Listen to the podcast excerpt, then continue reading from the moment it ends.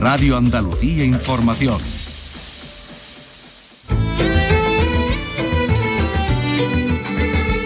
En RAI, Andalucía es cultura. Con Antonio Catón. Buenas tardes. Hallazgo arqueológico de enorme importancia en Andalucía. Se confirma que los restos encontrados por casualidad por unos senderistas en Antequera a finales del año pasado son 20.000 años más antiguos que los dólmenes. Hablamos de vestigios del Paleolítico, de unos 65.000 años de antigüedad. Se trata de una cueva con pinturas esquemáticas y un enterramiento. Les ampliaremos este asunto en el programa, eh, un asunto que además coincide con la inauguración del auditorio Manolo Sanlúcar. Y esta misma noche se entrega en el Real Alcázar de Sevilla el premio Fernando Lara de novela. Vicky Román, buenas tardes. Hola, buenas tardes. Se va a dar a conocer el nombre del ganador en el transcurso de una velada.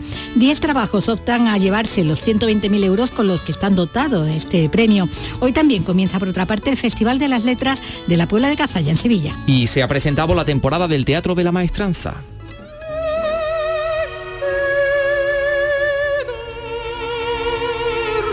Y entre los cuatro estrenos absolutos de ópera está Tosca de Puccini. Carlos López, buenas tardes. Buenas tardes y otras tres producciones. Las bodas de Fígaro de Mozart, Roberto de Veró, de Donizetti, Yanufa de Leos Janasek. Además llegarán al Coliseo Sevillano de la Cultura La vida breve de Manuel de Falla y se recuperarán espectáculos suspendidos por la pandemia. Se acaba de presentar la programación del Festival de Música en Segura, novena edición de un certamen que acerca la música, por ejemplo, a aldeas en las que viven muy poquita gente, quizá dos personas, o cuevas naturales en donde nacen arroyos de aguas cristalinas. Se ha presentado el potaje gitano de Utrera, dedicado en esta edición a María Jiménez, y el Festival de Cine Africano de Algeciras, que comienza el día 27. Todo esto y mucho más en este programa que realiza Ángel Rodríguez y produce Ray Angosto. Andalucía es cultura con Antonio Catoni. Yo te busco en el mundo que me ahoga, que me abraza, que me olvida, la prisa de la gente, a la vuelta de la esquina y tú te escapas como el pez de las orillas, como el día de la noche, siempre cerca y no se mira. Permítanos que comencemos con esta maravilla. La escuchábamos esta pasada noche, Teatro Cartuja Center de Sevilla. Eh, las mujeres cantan a Rocío Jurado, es la voz de Argentina. Encontrarnos cara a cara, retomar desde la herida, atrevernos desde cero, sin reservas ni mentiras la verdad es que todas las artistas, que fueron 15 mujeres homenajeando a Rocío Jurado, lo hicieron extraordinariamente bien, pero lo de eh, Argentina fue, fue increíble, realmente increíble porque puso el auditorio en pie. Em, realmente merece la pena escucharlo de pe a pa y, lo que queremos y lo que nos apetece ahora es felicitar a Argentina porque es que, mm, en fin, nos dejó sin palabras. Argentina, ¿qué tal? Muy buenas tardes. Hola, buenas tardes, ¿qué tal? Madre mía, ¿cómo estás después de lo que hiciste ayer? Pues, estoy bastante cansada porque después nos fuimos a celebrarlo y me ha costado tarde y me he levantado muy temprano. Así que cansada, pero bien, bien, muy contenta, eh, muy feliz y bueno, y aquel momento fue mucha presión, mucha intensidad, pero lo disfruté, sí. Bueno, eh, es que mm, demostraste una, una, voz con tanto registro, porque claro, la Argentina más conocida es la Argentina muy flamenca, pero mm, sí. Eh, mm, eh, nos demostraste una, en fin, una, una variedad, como decimos, prácticamente solo análoga a la mujer homenajeada, a Rocío Jurado, vamos, permíteme que te lo diga. Sí. Mira, es verdad que a mí siempre me ha gustado la música de muy pequeñita, es verdad que siempre me ha tirado el flamenco y, siempre ha sido mi, música favorita, pero es verdad que yo siempre de pequeña he escuchado todas las músicas, entonces siempre he tenido la mente abierta y, me he empapado de, otro género que, yo pienso y, eh, como cantadora de flamenco que soy, eh, creo que el flamenco es la música más difícil que, hay. Entonces, yo creo que a los flamencos ya nos echen lo que nos echen, somos capaces de hacerlo, ¿no? bueno, además se te vio muy emocionada porque de hecho estuviste comentando que una de las penas que tienes como artista es no haber podido conocerla, ¿verdad? Sí, sí, mira, yo en Madrid el 8 de, el 8 de marzo estuve aguantando las lágrimas eh, pero ya hoy, o sea, hoy, ayer, mejor dicho, ayer, ayer no pude, ayer no pude, ayer el mismo, el mismo público cuando se levantó y me aplaudió, ya, ya rompí a llorar porque ya era una tensión acumulada, tanto de Madrid como, como de ayer, y, tuve que soltar, ¿no? Esa energía tuve que echarla afuera y, mi, manera de hacerlo fue llorando, que yo eso no lo suelo hacer nunca. Yo, la verdad que no soy de lágrima fácil, pero es que ayer el público eh, pudo conmigo, ¿no? Y, bueno, y rompí a llorar y, la verdad que me desahogué muchísimo. Pues hiciste muy bien. El auditorio se vino abajo completamente con esta interpretación de Argentina del punto de partida, que nos dejó a todos boca abiertos, así que queríamos felicitarte, queríamos hablar contigo por ver cómo estaba. sabemos que, de hecho vas de viaje ahora mismo a África, al corazón de África, a Malí, ¿no? Sí, sí, me voy a Malí, sí, a la capital, a Bamako, y, lo que te decía al principio, ¿no? Que, que, estoy agotada, pero bueno, ya tendré tiempo allí de descansar y bueno, tenemos dos conciertos eh, mañana viernes y el sábado y, bueno, ya el domingo estamos de vuelta, así que nada, eh, con las pilas cargadas y puestos ya en los próximos conciertos y, eh, lo que viene dentro de, poquito, ¿no? En el mes de junio, sí. Bueno, Argentina, pues mucho ánimo, mucha fuerza. Sabemos además luego, mm, hoy se ha presentado el potaje gitano Utrera, que también vas a estar en Utrera, en fin, que hoy ha sido noticia por muchas cosas, pero entre otras, por la principal, pues por esa extraordinaria interpretación que nos regalaste. Solo nos cabe decirte gracias. gracias. Un abrazo Muchísimas gracias vosotros, de verdad. Un abrazo. Muy buen viaje hasta ahora. Gracias.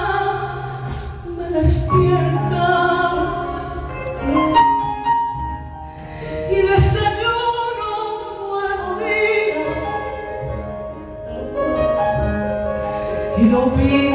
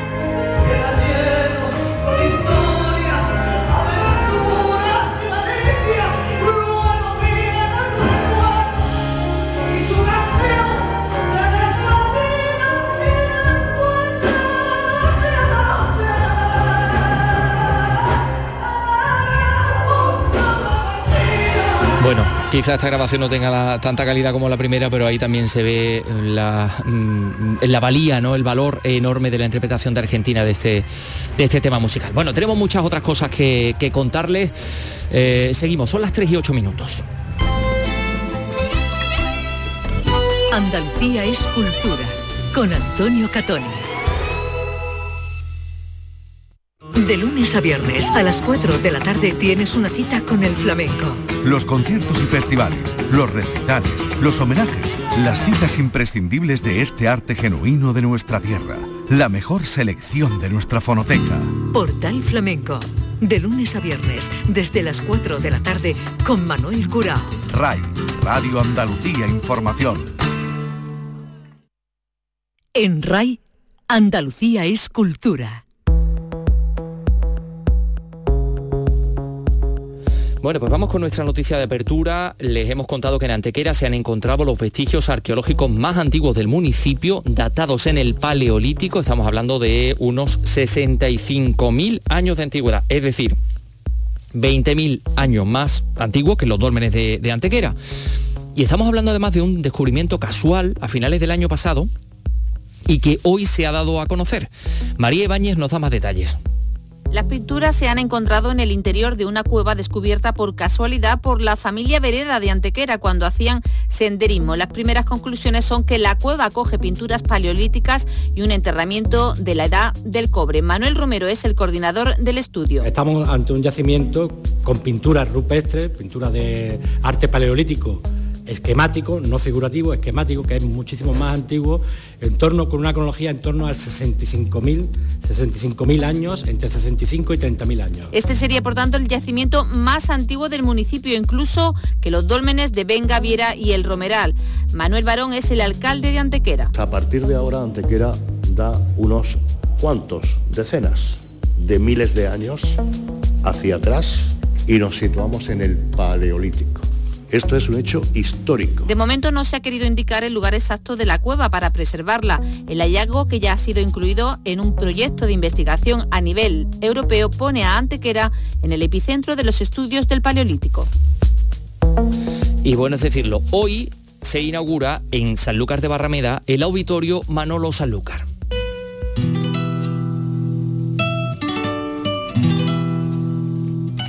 Inauguración que va a tener eh, pues como punto central no podía ser de otra manera, un homenaje al propio maestro, al propio guitarrista. Las antiguas instalaciones de la Merced se reabren tras su rehabilitación y ya con el nombre, ¿no? Renombrados, bautizados con el eh, reconocimiento, con este reconocimiento al maestro. Jerez eh, nos lo cuenta en Jerez Marga Negrín. El espectáculo de apertura, coordinado por su hermano José Miguel Évora, se llama Sonantas para Manuel, un recital con la presencia de numerosos y reconocidos artistas para rendir honor al compositor sanluqueño. A la guitarra estarán Manuel de la Luz, Niño Sebe, Jesús Guerrero, Niño El Tomate, David Carmona, Ricardo Moreno, Diego del Morao y Daniel Casares. El alcalde de Sanlúcar, Víctor Mora. Queríamos que el auditorio de la Merced pasara a tener el nombre de Auditorio Manolo Sanlúcar. En primer lugar se lo consultamos a, él mismo, que, evidentemente pues dio su visto bueno. Quisimos hacerlo también tanto con Lilian como con el Duque, porque aunque ya es municipal, pues es cierto que pertenecía eh, el edificio a la duquesa de Medina Sidonia, que se lo cedió al pueblo y evidentemente tuvo el visto bueno de toda la ciudadanía. Manolo Sanlúcar fue nombrado hijo predilecto de su ciudad en 2009 e hijo predilecto de la provincia en 2016. Bueno, pues aquí estamos con la agenda de las cosas que van a pasar hoy, el auditorio Manolo Sanlúcar y un montón de cosas también, efectivamente, que, tienen como escenario este día. Eh, esta noche se va a dar a conocer el ganador del premio Fernando Lara de novela. Su edición número 27 eh, 27, efectivamente, Premio Fernando Lara de Novela se va a dar a conocer durante una cena que comienza a las 9 en el Real Alcázar de Sevilla, premio dotado con 120.000 euros para la obra ganadora, que además será publicada eh, por la editorial Planeta. Eh, al evento se prevé la asistencia del presidente de la Junta de Andalucía, Juanma Moreno, de Vicky Román me parece que también. no sé qué te vas a poner. Pero solo pensaré luego cuánto Ah, que todavía no lo tienes decidido. no pienso con tanta anticipación. Mm, yo tampoco, la verdad que yo tampoco. Aquí tampoco, ¿no? bueno, pues ya sabemos que hay 10 novelas que están ya seleccionadas de entre un montón, 365 creo que nos sí, contaste. deseamos de mm. una por día, ¿no? La mitad de ellas eh, presentadas bajo seudónimo eh, la otra mitad no. Y la otra mitad, pues conocemos. con nombres que tampoco nos resultan muy familiares. Claro. porque tenemos que decir que vienen o que se han presentado novelas de todo el ámbito hispano. De Andalucía, como medio centenar aproximadamente, procedentes de Andalucía, pero bueno, vienen de toda de todo el mundo, en realidad. Bueno, nosotros vamos a estar en la cena. Y nos enteraremos. Nos enteraremos y lo vamos a contar enseguida aquí en la radio. Nos lo irán eh, dosificando porque se van eliminando y van pasando diferentes rondas, ¿no? Y, se nos invita incluso también a hacer nuestra propia quiniela. Ah, claro, claro, porque tú estás sentado ahí un poco en la mesa, vas haciendo la quiniela y de repente dices, bueno, pues se, han caído tal y siguen adelante. tú si sigue adelante tu resultado o no. Y si ganas, pues te lleva el libro.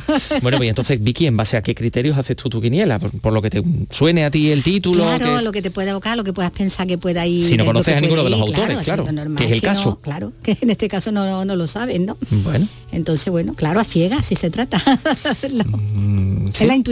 Bueno, bueno, bueno, yo me, me, voy a llevar aquí los nombres de todos los, eh, los tanto Ah, los seudónimos como los estos, no, los van a poner allí, ¿eh? Ah, pues ya está. Los vamos a tener allí. Pero hoy también, Vicky, comienza la décima edición del Festival de las Letras de la Puebla de Cazalla, también en Sevilla. Se va a prolongar hasta el sábado 21. Exposiciones, talleres, conferencias, recitales. Van a estar algunos de los nombres más destacados de la poesía actual. Es un encuentro organizado por el Ayuntamiento junto al colectivo La Palabra Itinerante, del que vamos a hablar con el concejal de Cultura, con Miguel Ángel Rivero, que además de concejal, pues es profesor de Estética y Teoría de las Artes en la Universidad de Sevilla. Hola, ¿qué tal Miguel Ángel? Muy buenas tardes. Muy buenas tardes. Bueno, estamos hablando ya de la décima edición, de una cita así ya muy consolidada y por la que han pasado, bueno, nombres muy destacados, ¿no?, de la creación literaria. Pues sí, este año que, que alcanzamos la, la décima eh, edición, ¿no? el décimo aniversario, eh, casi que no- se nos invita a, a echar un poco la vista hacia atrás. En estos días hacíamos un poco ese ejercicio y bueno, la verdad es que viendo una, haciendo una- un recuento de la nómina de nombres, ¿no? Pues de poetas que han pasado por el festival, ¿no?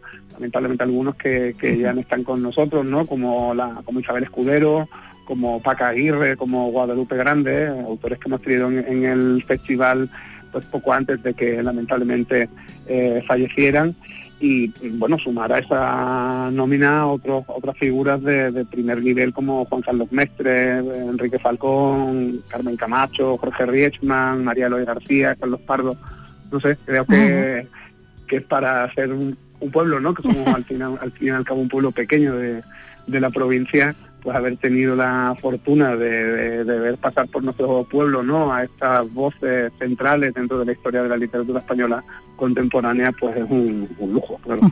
Bueno, y este año pues no va a ser de otra manera, ¿no? ¿Con quién vais a contar? Pues este año, bueno, más allá, digamos, de lo que serían la- las actividades eh, formativas, los talleres, Ujú. diferentes taller- talleres que se dan con todos los centros escolares, eh, lo que sería, digamos, la, la- la- los recitales de poesía, eh, se concentran sobre todo en el segundo fin de semana, el viernes Ujú. 20 y sábado 21, y ahí pues vamos a tener a un poeta de el viernes pues de la talla de Ernesto Suárez, Yolanda Ortiz, Sergio, Sergio Franco, Ernesto García López o, o Alejandro Simón Partal. Y el sábado, cuando es la clausura, digamos, la, la noche... Del recital noche a cuatro voces, ¿no? noche del- de- de- de la que el Festival de las Letras pues emula un poco a nuestra reunión de Cantejondo, nuestro festival, a nuestro festival flamenco, pues ahí vamos a tener pues nada menos que a, a- a una grandísima autoridad como es Roger Wolf, a Dani Orbiz, el- el- bueno, esa figura no relevante del slam poetry español y a Lara Moreno con, con, con Dani Llamas. Bueno, escritores que además de ofrecer e interpretar su obra en recitales, bueno, pues también hay que, que imparten talleres de escritura creativa, incluso hay hasta un taller de letras de rap, que es con el que se abre hoy precisamente eh, el festival, ¿verdad? Sí, en efecto, desde, el- desde la primera edición hemos procurado que, que el peso fuerte del, del festival no estuviera tanto en las actuaciones, sino que la estructura estuviera en esa dimensión pedagógica. Estamos en una tendencia a concebir la cultura como, como espectáculo y entendemos por nuestra parte que la cultura donde tiene que tener su alianza central es con la educación y no con otra no con otra vía. Y en ese sentido pues el, el festival eh, abarca a lo largo de la semana desde el jueves 12 al viernes 20 a todas las líneas de los diferentes centros escolares de nuestro pueblo, eh, infantil, primaria, secundaria, aula abierta de mayores y también pues una apertura también a, a, bueno a espacios a, a generaciones cuyo contacto a lo mejor con el- la literatura eh, puede ser más, más complicado y este taller de letras de rap que, que imparte Vicky Giralde, una Ujú. excelente rapera de nuestro pueblo que ya lleva además varios años participando en el festival, pues una iniciativa que con la que arrancamos y que nos parece fundamental para llegar a esos a esos espacios donde donde la literatura parece que le cuesta tanto eh, generalmente llegar. Como dicen, no muy enfocadas a los jóvenes, a esos alumnos de primaria y secundaria, lo que van diciendo los talleres, bueno, los pequeños con los cuentacuentos, destaca toda esa parte práctica, participativa, bueno, que hasta incluye un micro abierto, ¿no? Que ofrecéis el último día, ¿no? Para que hable quien quiera, ¿no? un poco más o menos, ¿no? Sí, el, el, el- el sábado el sábado 21, digamos, que es el día de la de la clausura, eh, cuando eh, por la mañana hacemos una actividad que es realmente bonita porque la hacemos al aire libre en la Plaza Andalucía, una de las plazas más bonitas de, nuestro pueblo. Ahí arrancamos con un mercadillo popular de trueque de libros, sobre el cual se ha ido informando a todos los alumnos y alumnas de los centros escolares, donde eh, los chicos y chicas pues llevan un libro de casa y se pueden llevar dos de ese mercadillo. Después tenemos una maratón de cuenta de, de cuentacuentos y cerramos efectivamente con ese micro abierto donde eh, suelen participar los poetas que vienen invitados al festival, pero también se suele sumar pues eh, iniciativas de, personas de particulares, tanto de gente del pueblo como de gente que viene a, pasar ese fin de semana eh, al Festival de las Letras a la Puebla de Casalla, pues en diferentes puntos de Andalucía y del y del país. Y la verdad es que es un momento bonito, el, micro abierto, una parte como más festiva, más abierta, más popular. más lúdica también, claro. Eh, bueno, pues como decimos, es, forma parte ¿no? de esa programación donde están bueno, los recitales, como decimos, las conferencias. Hay un este año a cargo de, Dani Orbiz, como decías, que eh, va a ofrecer ese recital dentro de, lo que es la clausura, ese recital a, cuatro voces. Eh, él, desde luego, es todo un espectáculo ¿no? a la hora de, poner en escena sus, poemas. Lo van a poder comprobar todos los que vayan en ese recital, como decimos, a cuatro voces, eh, que también va a incluir música. Eh, bueno, y todo esto desarrollándose entre la biblioteca, el museo, la bodega Antonio Fuentes, incluso el centro penitenciario Sevillador, ¿no? Hasta ahí lleváis las actividades, con lo cual, bueno, está muy repartido, ¿no? Sí, esa, esa digamos, diversificación de, espacios, de los diferentes espacios culturales que tenemos en la Puebla, también nos parece un, aspecto importante, puesto que el, festival pertenece al pueblo y tiene que expandirse también su radio por allá por donde llegue.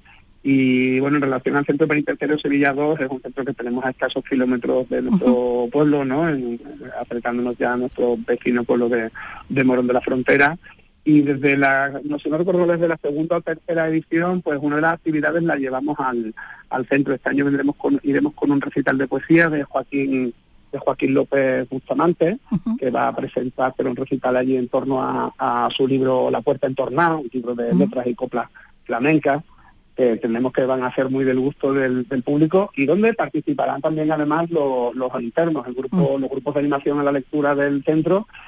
Y bueno, es una actividad que para nosotros tiene mucha importancia. Si reivindicamos la cultura, la literatura como un espacio de libertad, pues llevarla a un espacio que se define precisamente por la privación de libertad es algo que, se hace más necesario quizás que todo el resto del festival. Bueno, como vemos, una, una programación intensa que se abre ya a partir de esta misma tarde, que se desarrolla hasta el sábado 21, eh, para celebrar esa fiesta en torno a la, a la palabra eh, y que precede a esa otra cita cultural eh, en la eh, determinante ¿no? de la Puebla de, Cazalla y que tanto renombre le da, que es su festival flamenco, que bueno, como decís, bueno, pues ya estáis también ultimando, porque esto ya se tendrá lugar eh, en julio, ¿no? Así que estáis casi casi en puertas, ¿no? También de esa otra cita, Sí, justo además estamos, conforme de la misma manera que estamos arrancando con el Festival de las Letras, andamos en la línea de, promoción ya del, de la reunión de Cantejondo, que este año alcanza su 53 edición,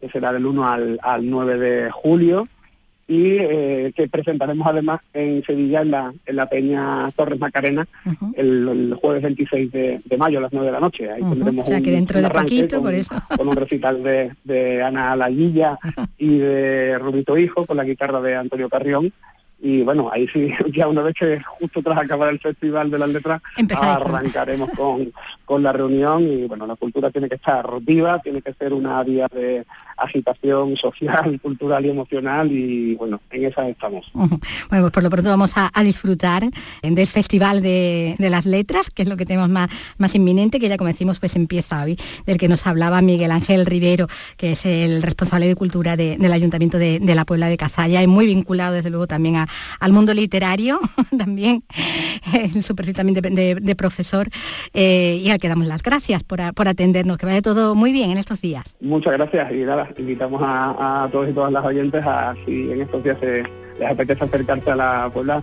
seguro que no se van a arrepentir, porque además tienen, además del festival, tenemos, como saben, el Museo de Arte Contemporáneo José María Moreno Galván, con una de las colecciones más relevantes de, nuestra comunidad, y bueno, las puertas de, los moriscos y las moriscas están abiertas para, para todos los que quieran venir.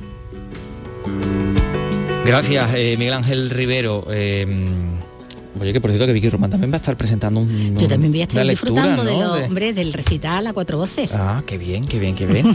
Oye, eh, premios Lorca de Artes Escénicas, después de dos años sin entregarse por causa de la pandemia, se volvían a celebrar ¿no? en una edición en la que Electra 25 se ha llevado tres de los principales galardones. Sí, el espectáculo de la compañía sevillana Atalaya, que dirige Ricardo Iniesta, ha recibido el premio Lorcar, mejor espectáculo de teatro, la actriz Silvia Garzón, el de mejor actriz, eh, por su protagonista, y Alejandro El de mejor iluminación por este mismo espectáculo. El apartado de danza, pues ha tenido dos premios paralelos, el Lorca al mejor espectáculo de danza, eh, para la obra Huesos de Madera, de Marcat Dance, y, y Las Furias, de Silencio Danza, el mejor intérprete masculino, el bailarín Mario Bermúdez Gil, de Huesos de Madera, y la mejor bailarina Nieves Rosales, por su trabajo en Las Furias. Mm. El Oye, premio, sí. ¿Quién dime. se ha llevado el premio al mejor espectáculo de flamenco?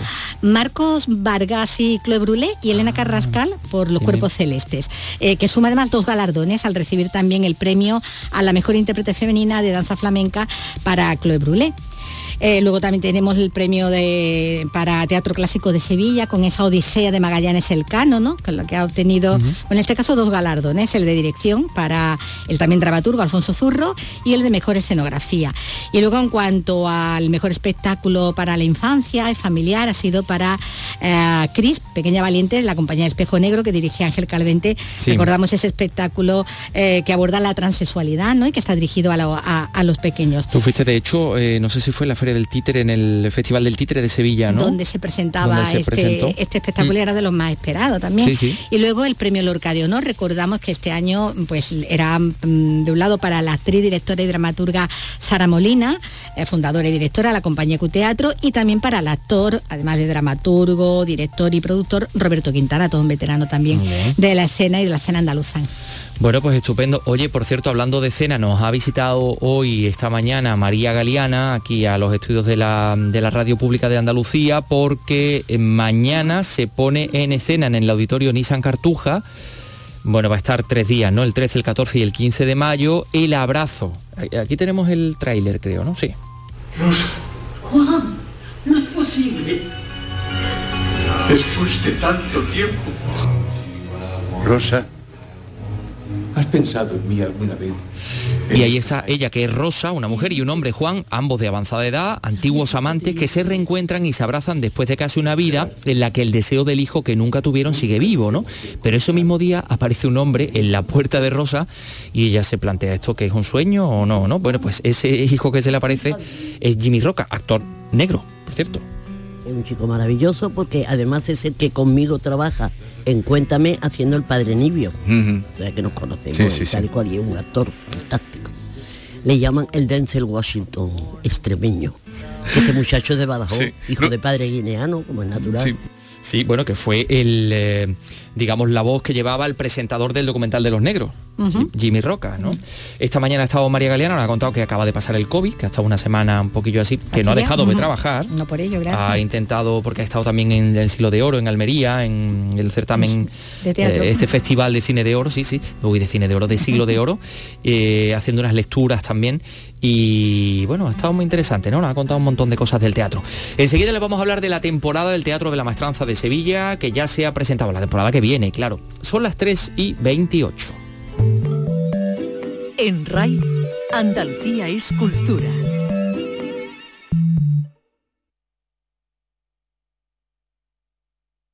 Los toros los tienes en Carrusel Taurino.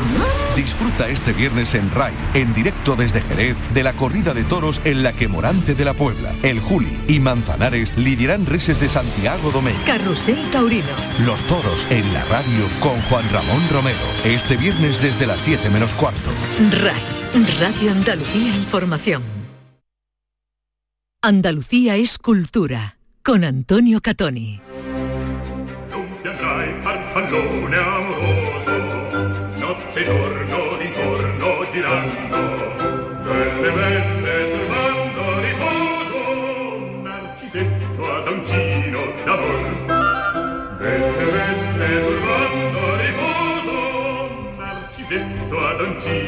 Las bodas de Fígaro, Mozart. Bueno, que esta, esta frase musical, recordáis por supuesto la película Amadeus, cuando Salieri compone una marcha para entrar del emperador y llega Mozart, se la destroza y la reconstruye. Es exactamente La lo que estamos escuchando, claro. La, sí, la, de- la deconstruye, como la tortilla de, de Ferran Adrià. Bueno, pues la La de Fígaro- resignifica, que también es un Me gusta palabra ese término también, resignificación. Así de, de- de- de modernólogos como tú. A ver, cuatro estrenos absolutos en la temporada de la maestran- del Teatro de la Maestranza. Sí. La boda de Fígaro de Mozart, Tosca de Puccini, Roberto de Veró de Donizetti y Genufa, que es de Leos Janacek. Sí, que por lo visto tiene un final, que por visto tiene un final sorprendente. Ah. No avancemos, vayamos por parte, como, Vayamos por como parte, decía vale. quien todos sabemos, quien Vale. todos tenemos en la, en la cabeza. Eh, este año el lema del, del teatro, de la programación del teatro, de la temporada del Teatro de la Maestranza es, mira qué bonito, el teatro que puedes tocar.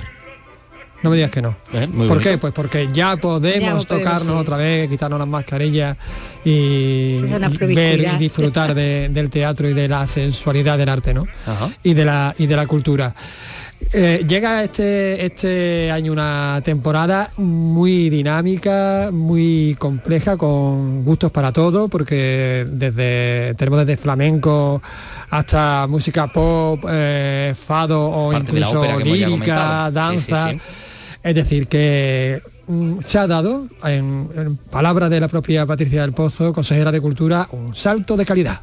un gran salto de calidad artística. Cuatro títulos de ópera inéditos. El refuerzo del ciclo de danza. El soberbio programa, soberbio de grandes artistas internacionales. Yo creo que son absolutamente una irresistible invitación a compartir y a disfrutar de esta temporada. Realmente eh, responde a ese lema, ¿no? Tan bonito, Javier, que has buscado para reflejar esa sentida y esa emocionante programación a tocar, tocarnos y ser tocados. La verdad es que estábamos deseando ser tocados. Es que sí, estábamos deseando ser tocados. Esto es una cosa... mm, eh, sí, sí, que todos estamos mm, eh, realmente Hay como deseando. ganas de... Ven aquí, que te de- toque, de- venga, vámonos. Venga, va. Pero esto es, esto es el teatro, ¿no? Es lo que estamos hablando. de lo Estamos que hablando de estamos hablando tocarnos teatro, vale, vale. metafóricamente, estamos hablando de, de- de tocar la cultura, de vivir la, la cultura.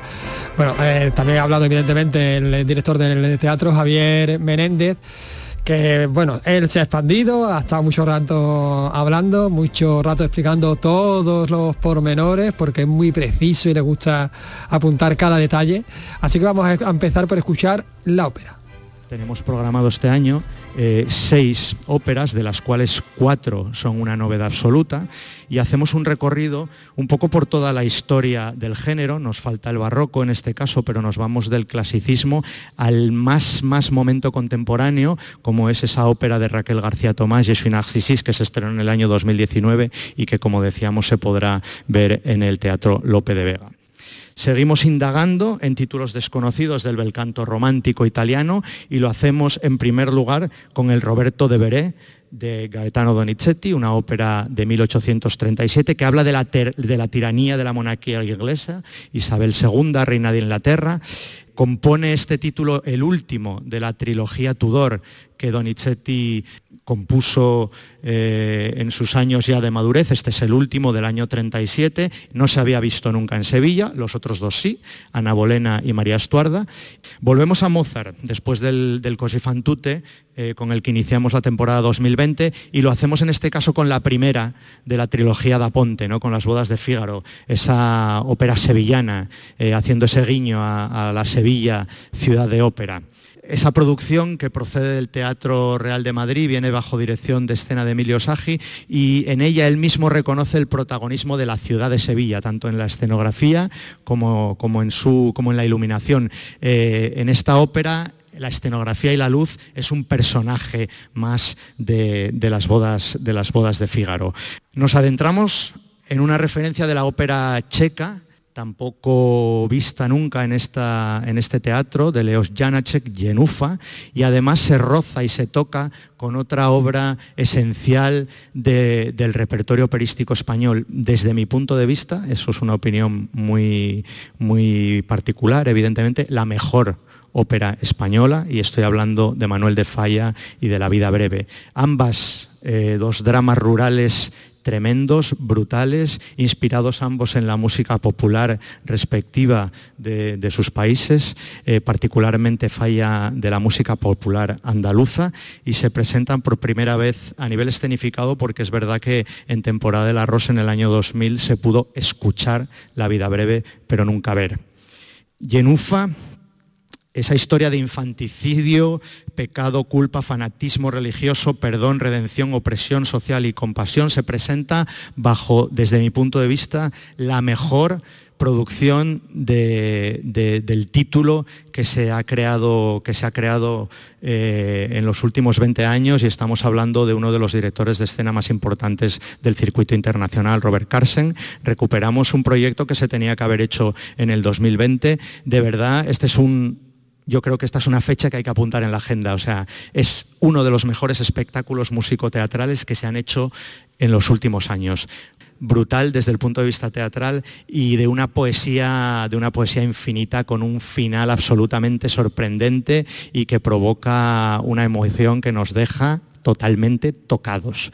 Eh, la vida breve la presentamos, ese mundo de opresión de clase plasmada entre ricos y pobres, la, planteamos en esa maravillosa producción procedente del Palau de les Arts de Valencia de Giancarlo del Mónaco, que es una total referencia eh, y que va a hacer las delicias de, todo el público para ver por primera vez eh, la, vida breve escenificada aquí, aquí en Sevilla.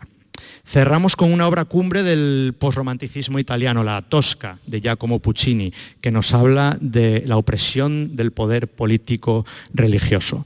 Pero de verdad creo que debemos de estar especialmente orgullosos de poder presentar una ópera bajo dirección de un director sevillano. Ayer estrenó esta producción en Montpellier. Esto es una coproducción de la Monet de Bruselas, uno de los grandes teatros internacionales.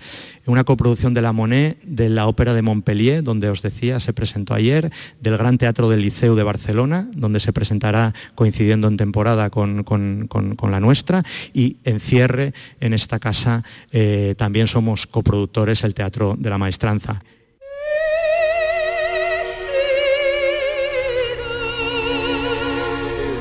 Tosca. Bonito. Visidarte, visida amor, que significa he vivido del arte, he vivido del amor. Qué apunte más inteligente acaba de hacer Ángel, ¿eh? eh estamos escuchando a María Calas, por cierto. ¿Sabes que estás ensuciando la voz de María Calas con tus comentarios, querido Carlos? Sí, suelo hacerlo habitualmente.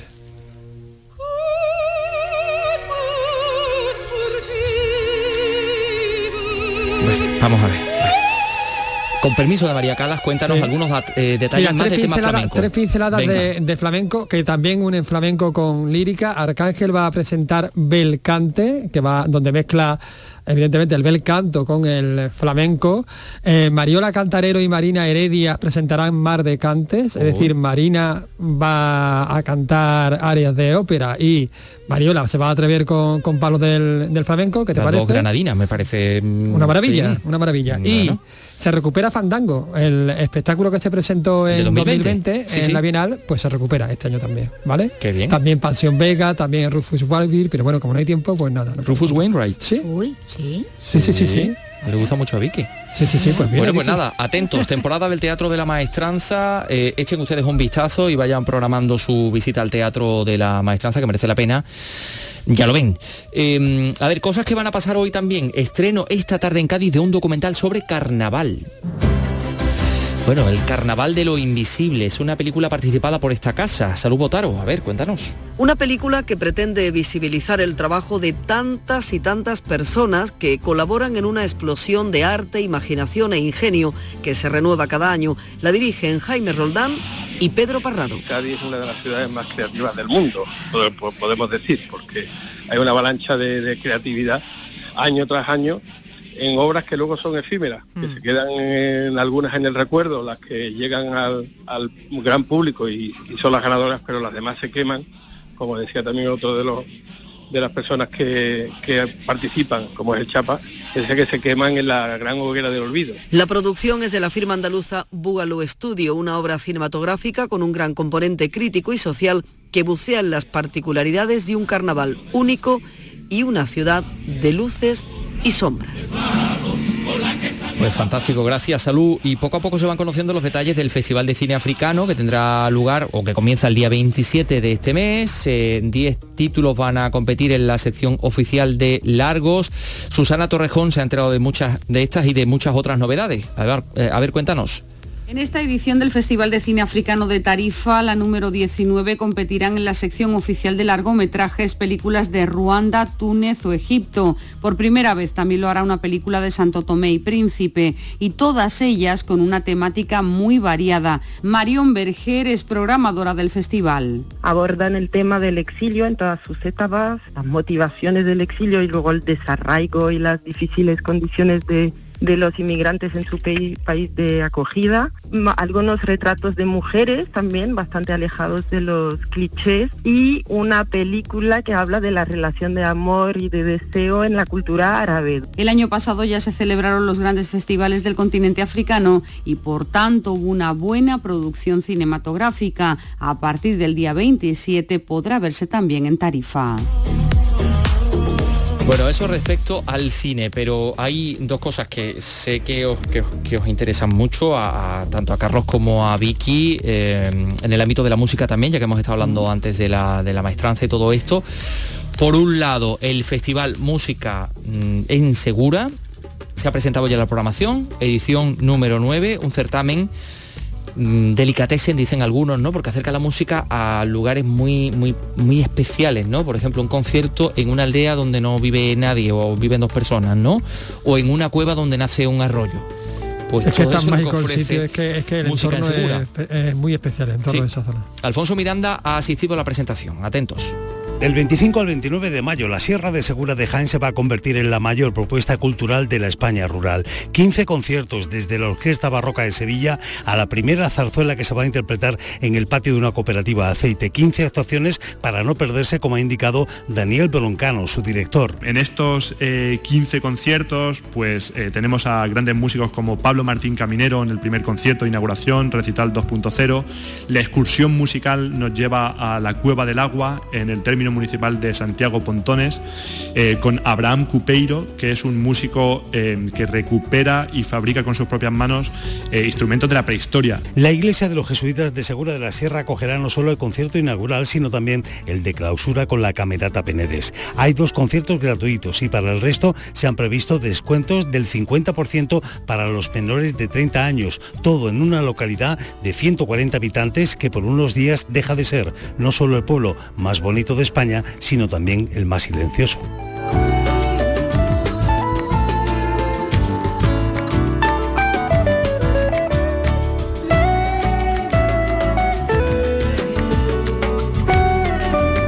Bueno, el potaje gitano de Utrera también se ha presentado. mm, La homenajeada va a ser María Jiménez. Mm, Le vamos a hablar mañana de él porque hay otras cosas que, que, mm, eh, necesitamos contarles porque van a tener lugar en el día de hoy. En Jaén hay desde hoy un congreso mundial de gente que lleva un apellido concreto. Tú imagínate que reúnen a todos los López de- del mundo. Bueno, pues imagínate, o a todos los Román, ¿no? A lo mejor los Román es más fin- fácil, pero los católicos- conocería- por fin conocería a mi Los prima católicos- J-Lo.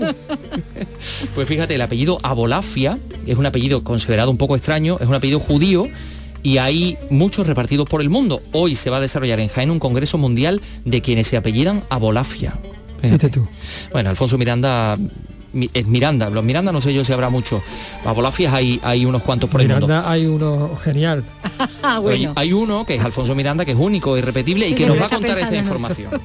Abolafi es un apellido sefardí. Era muy habitual en la Jaén de hace más de 500 años. Cuando fueron expulsados los judíos de España, muchos marcharon al norte de África, otros a los Balcanes, llevándose consigo su apellido. Pero los que se quedaron lo hicieron como judíos conversos y la inmensa mayoría decidió modificar su propio apellido, pasando a ser Abulafias, Aboulafias o simplemente Abolafia. Rafael Cámara es el presidente de la asociación Juventa. La mayoría de los que quedan aquí tratan de modificar sus apellidos para tratar de borrar toda huella de su pasado judío, pero el apellido Abolafia es de los poquísimos que se han conservado tal cual después de 500 años de forma que los que se fueron son abolafias y los que se convirtieron mantuvieron el apellido abolafia. Es como un legado vivo que nos está hablando de aquel momento en que unos se volvieron católicos y otros se marcharon como judíos. Jaén acoge hoy este Congreso Mundial de los Abolafias. Habrá conferencias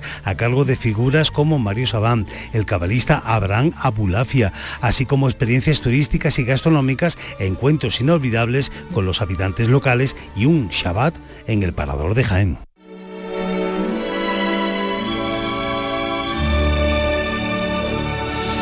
Pues sí, ya está por aquí Paco Gómez porque esta noche mañana tenemos cine clásico y nos va a hablar de las dos películas, la de tanto de esta noche como la de como la de mañana viernes.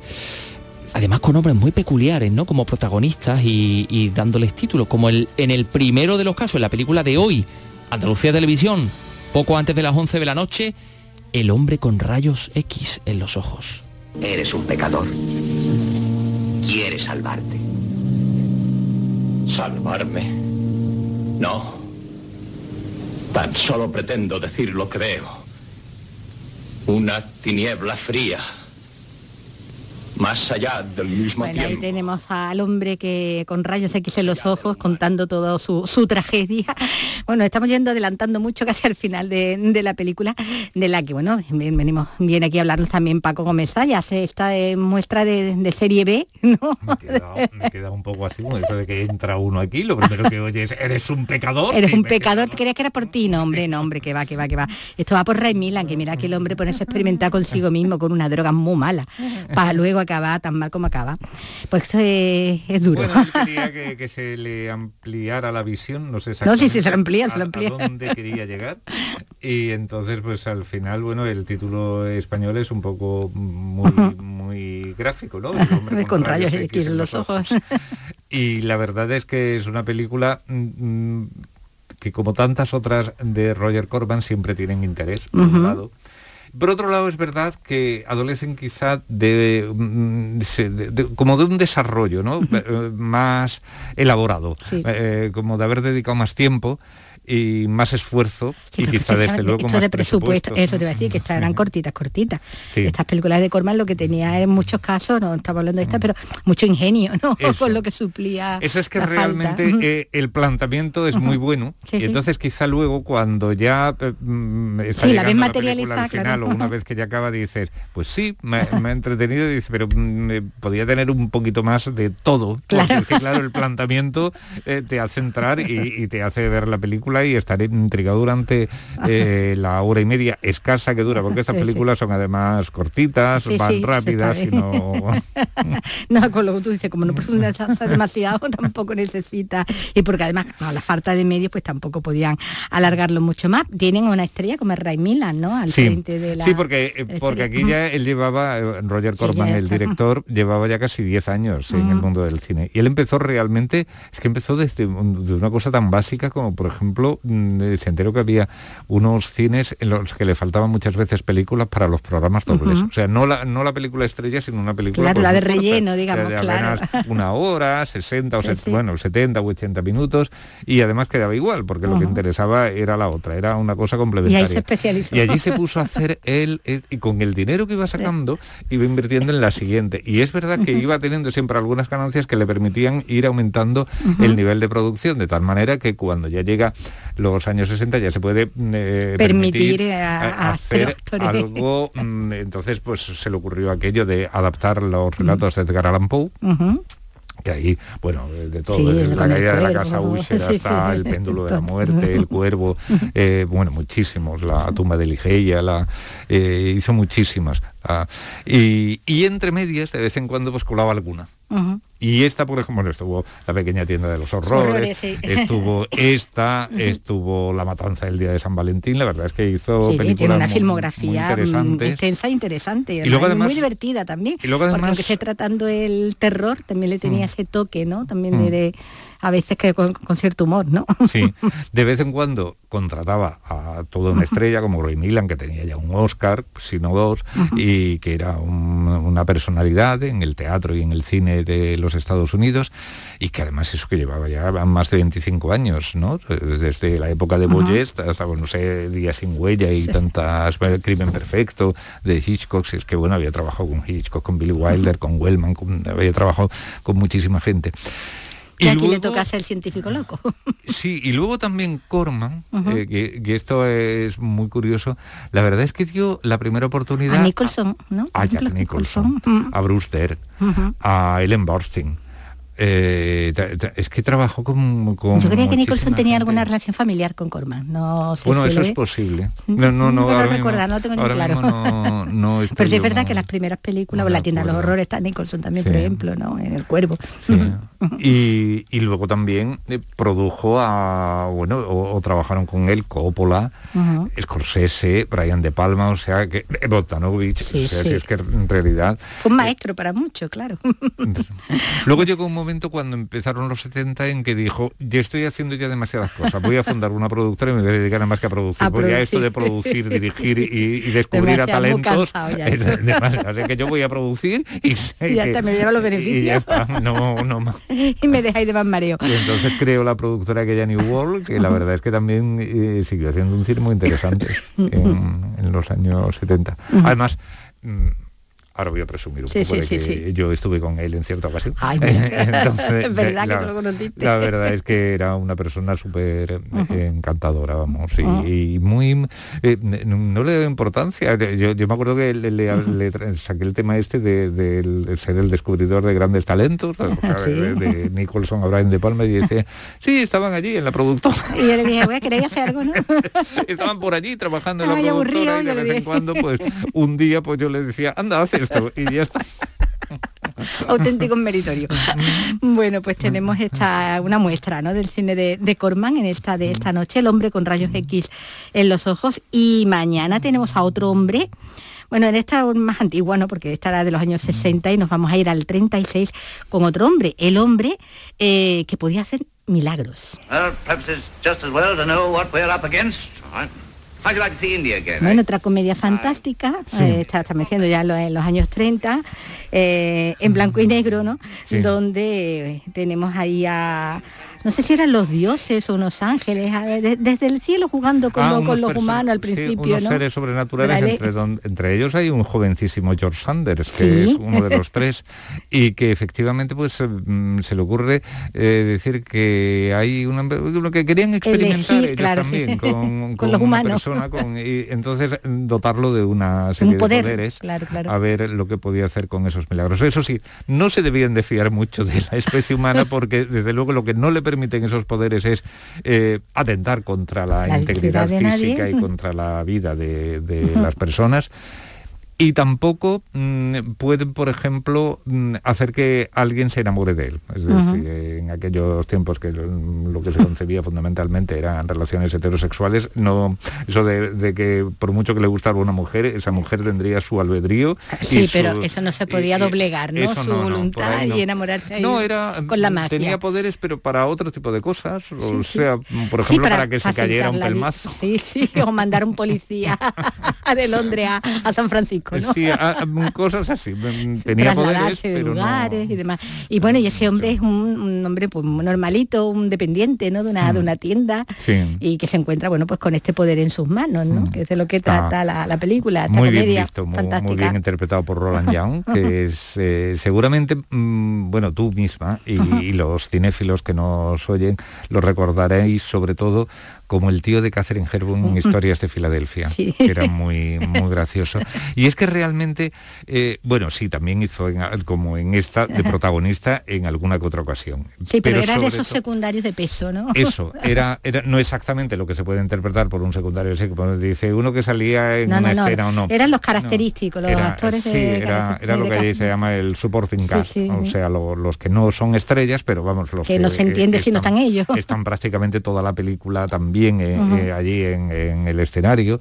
Y él además pues eh, sí, que son los que, dan las mejores réplicas, las estrellas. con mucha gente, o sea, hay historias de Filadelfia, por ejemplo, estaba dirigida por Cukor, pero con Cukor había hecho también David Copperfield, no de protagonista, había hecho una obra contigo, había hecho La mujer de las dos caras, que fue la última película de, Greta Garbo. Casi al mismo tiempo que con Greta Garbo trabajo con Marlene en La llama de Nueva Orleans de René Clair. Y además es muy curioso eh, el género en el que está eh, esta película. Eso de la adapta un relato de, H.G. Wells. Sí. Un ratito corto. Sí, además de, las pocas veces en que Wells ha participado en el guion de la película, no solamente en, el guion, o sea, no solamente en el libro que dio origen a la película, sino que estuvo, de, guionista que estuvo de guionista aquí. Eh, entonces esto de, la comedia fantástica, eh, durante aquellos años, en, los, en el periodo de entreguerras y hasta prácticamente que acaba la Segunda Guerra Mundial, bueno, pues había recurrente, ¿verdad? sí. Era la necesidad, ¿no? De, refugiarse en la fantasía también un poco. La, mm. la, Ante lo que había algunas funciones de Noel Coward, eh, muchas películas de René Clair, es decir, casi todo lo que hace fuera de, Francia, eh, me casé con una bruja, mm, la todo eh, toque, sucedió mañana, el fantasma va al oeste, eh, sí, eh, sí luego se fue imponiendo la, comedia mm, cada vez más realista y, este tipo de cosas así, con, cosas tan que, no se pueden explicar de manera racional, eso no, no gustaba ya tanto. se veía una cosa, salvo en la televisión, que en los años 60, con la serie, la serie los límites de la o los límites de la realidad ya más adelante. Sí, y, la serie embrujada. y no, no, yo digo desde el punto de vista de la comedia, ¿no? Mezclar comedia y cosa fantástica, pues Sí, eh, embrujada, mi bella genio. En los años 60 sí. Pero se veía, es, es que se veía una cosa así como Mm, sí, sí, menor, sí, como que, ya sabía, claro, claro. Pero es verdad lo que tú estás diciendo, que hubo un momento, un contexto en el que, eh, bueno, se impuso, ¿no? Porque, bueno, producto del tiempo, ¿no? En el que en el que estaban. Bueno, pues tenemos una muestra, ¿no? De este tipo de, cine, como decimos, ah, en esta película. hay uno de los grandísimos señores de, la escena británica, por Dios, que se Además es muy curioso porque este hombre eh, era bueno tenía menos años que el protagonista, pero es que mm, Richardson le aportaba siempre una gravedad a todo lo que hacía. Una madurez. Que, claro, es que realmente parecía que él era el mayor. O sea, es que, mm, mm, eh, diez años después de esta película, o 13 años después, hizo La Heredera con Olivia de Havilland. Claro, realmente él hacía de padre, de, Olivia de, Havilland, pero vamos, salvo de edad, que, en fin, no a lo mejor no es eh, como imposible que un señor sea padre a los 10 años. Creo, bueno, científicamente de eso habría que hablar, pero es posible que en algunos casos se den, pero Sí, pero te pones a hacer la cuenta y como que no te sale. Pero que no, no, no, no, no, en fin, que salía una cosa muy rara. Es que Rad Richardson era un, maduro prematuro. Sí, sí, sí, así como generalmente eh, la, gente del cine, lo, que nos admiran son que siempre están igual y que eh, parece que han bebido siempre el elixir, de, el elixir de la eterna juventud. En este, este fue hay otros que nacieron mayores, ¿no? Una madurez prematura que, este señor ha nacido muy mayor. Un poco como aquí en España con Luis Escobar, ¿no? Que, más o menos le pasaba lo mismo, ¿no? Bueno, pues podemos disfrutar de esta película, también como decimos, eso ya mañana, porque esta noche toca la cita con el hombre de, los rayos X en los ojos. Muchas gracias, Paco, hasta la semana que viene. Hasta la semana que viene. Hasta luego, Paco, hay que ver lo de este señor ha nacido muy mayor, que es mayor que su madre, ¿no? Oye, tengo que decir una cosa que se me ha olvidado, pero que es importante. Esta noche en Almería, el grupo La Líquida, en el Teatro Clásico, en eh, la jornada del Siglo de Oro, pone en escena Hambre en el Museo Arqueológico de Almería, un maravilloso viaje cargado de humor para confirmar eso que es la risa. Eh, yo creo que merece la pena. Y nos vamos a ir con música.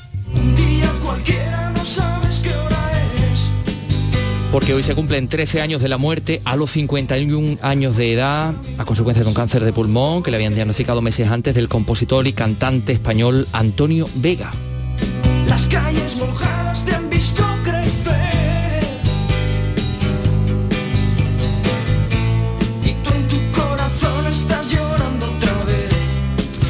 En el año 78 formaba junto a su primo Nacho el grupo Nacha Pop. Eh, su disco de presentación salió en el año 80 y se separan ocho años después tras una exitosa carrera con seis álbumes de estudio y uno en directo. Antonio Vega considerado como uno de los compositores fundamentales del pop español desde la llegada de la democracia. Trece años después seguimos acordándonos de él. Lucha de gigantes. Convierte el aire en gas natural. Un duelo salvaje advierte lo cerca que ando de entrar en un mundo descomunal. Siento mi fragilidad. Pues esto le deja a uno el cuerpo, esta lucha de gigantes Antonio Vega. Mañana regresamos a las 3 de la tarde en Andalucía Cultura. Adiós. Dime que es mentira todo, un sueño tonto y no más. Me da miedo la enormidad, donde nadie oye mi voz.